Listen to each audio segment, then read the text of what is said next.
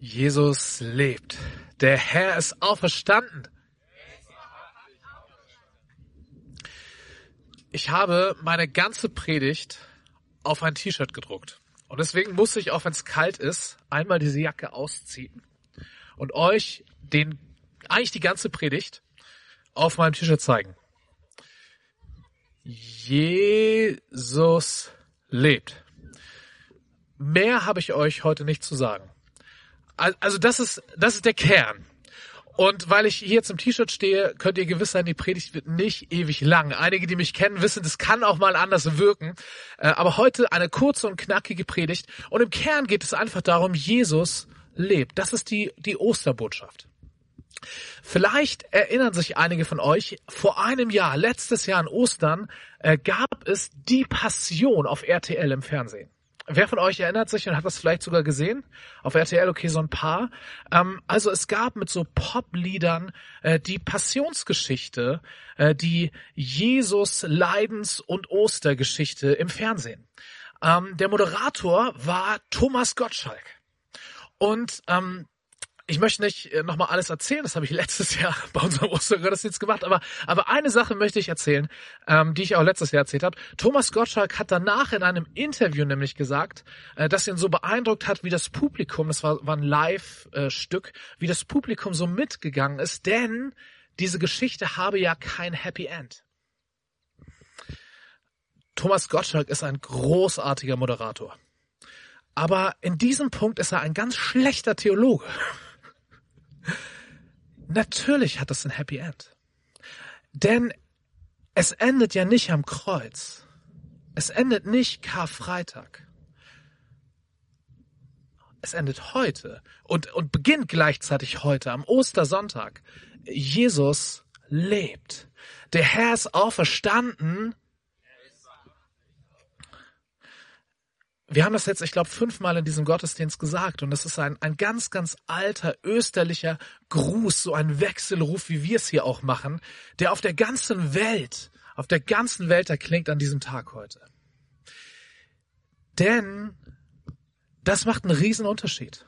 Es macht einen Unterschied, ob es an Karfreitag endet oder ob es am Sonntag endet und neu beginnt.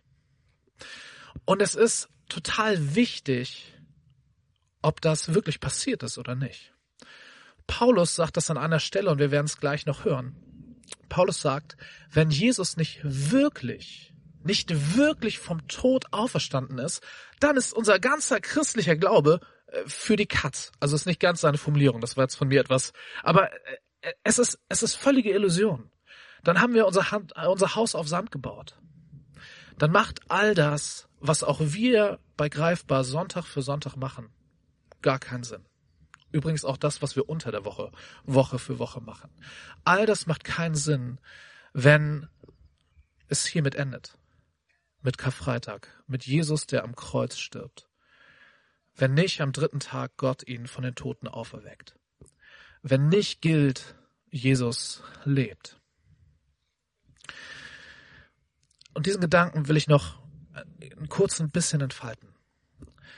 Jesus lebt. Jesus ist auferstanden. Das bedeutet ein Ende. Es bedeutet nämlich das Ende von meiner Schuld, von meiner Sünde.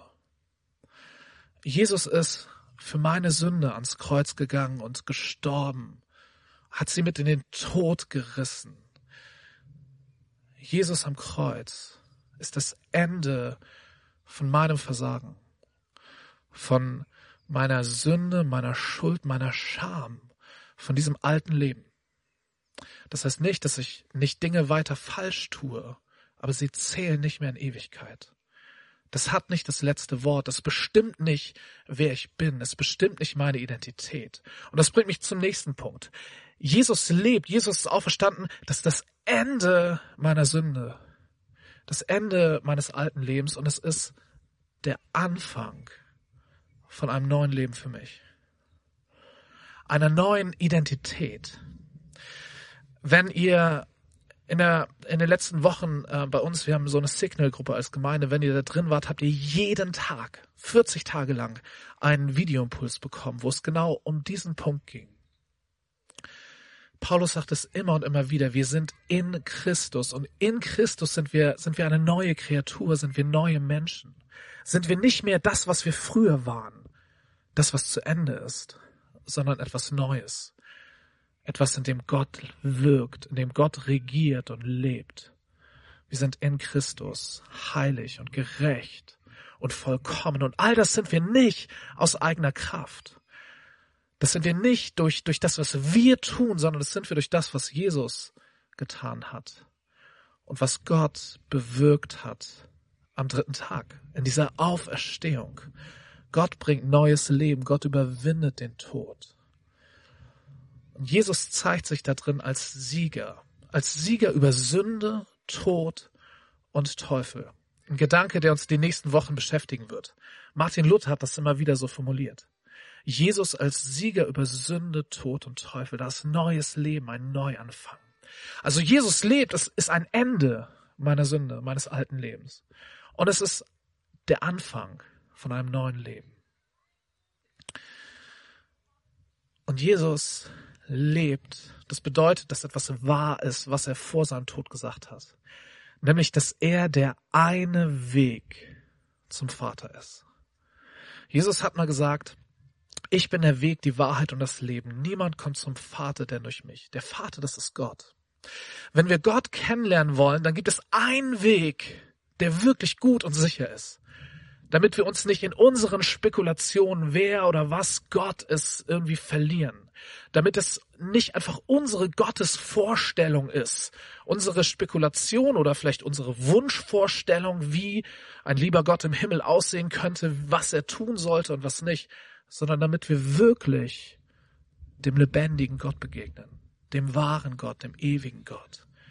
Und dieser eine Weg, um diesen Gott zu erkennen, ist Jesus. Denn in Jesus wurde Gott Mensch.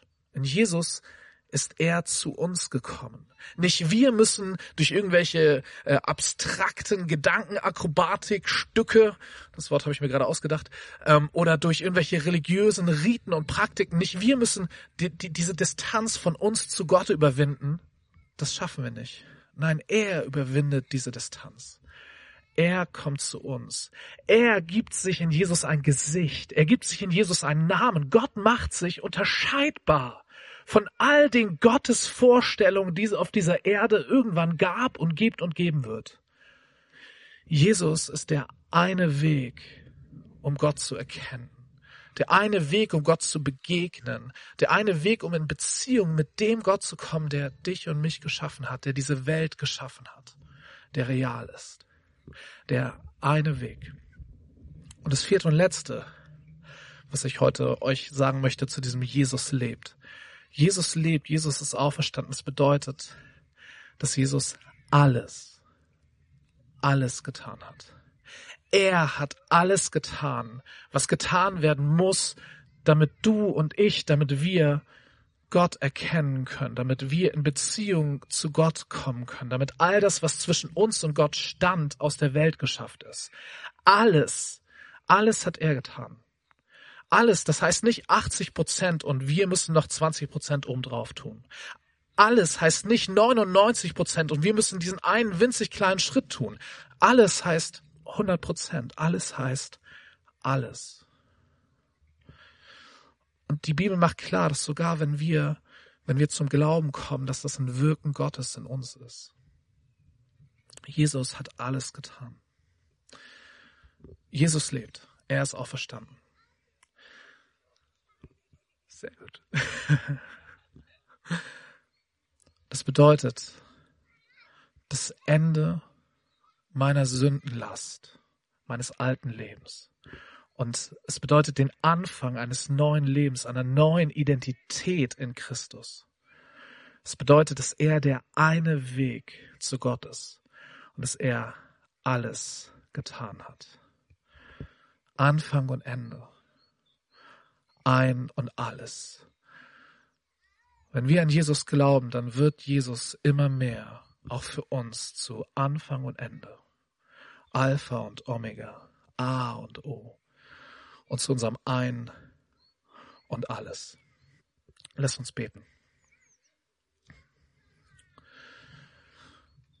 Jesus, danke, danke, dass deine Geschichte, dass deine Leidensgeschichte ein Happy End hat.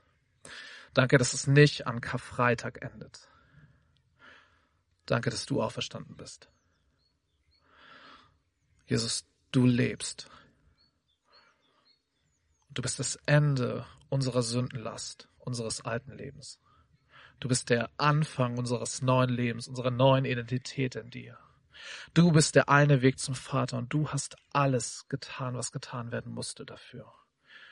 Du sprachst am Kreuz, es ist vollbracht und wahrhaftig ist es vollbracht. Jesus, ich lobe dich als Anfang und Ende, als mein Ein und alles. Amen. Lasst uns aus 1. Korinther Kapitel 15 ein paar Verse, die sind so ein bisschen, bisschen zusammengestückelt, ein paar Verse hören, was Paulus schreibt. Brüder und Schwestern, ich will euch auf das Evangelium hinweisen, das ich euch verkündet habe. Ihr habt es ja angenommen und ihr steht fest auf diesem Grund. Was ich euch weitergegeben habe, habe ich selbst als Überlieferung empfangen. Grundlegend ist, Christus ist für unsere Sünden gestorben, wie es in der Heiligen Schrift steht. Er wurde begraben und am dritten Tag auferweckt, wie es in der Heiligen Schrift steht. Er hat sich Petrus gezeigt, danach auch den Zwölf. Später zeigte er sich über 500 Brüdern und Schwestern auf einmal. Die meisten von ihnen sind noch am Leben. Einige sind aber gestorben. Danach hat er sich Jakobus gezeigt, schließlich allen Aposteln. Ganz zuletzt hat er sich auch mir gezeigt, also gleichsam einem Missratenen. Ich bin nämlich der Unwürdigste unter den Aposteln. Ich verdiene es nicht, Apostel genannt zu werden, denn ich habe die Gemeinde Gottes verfolgt. Aber durch die Gnade Gottes bin ich, was ich bin. Nun lautet die Verkündigung, Christus wurde vom Tod auferweckt. Wenn aber Christus nicht auferweckt wurde, dann hat unsere Verkündigung keinen Sinn. Auch euer Glaube ist dann sinnlos.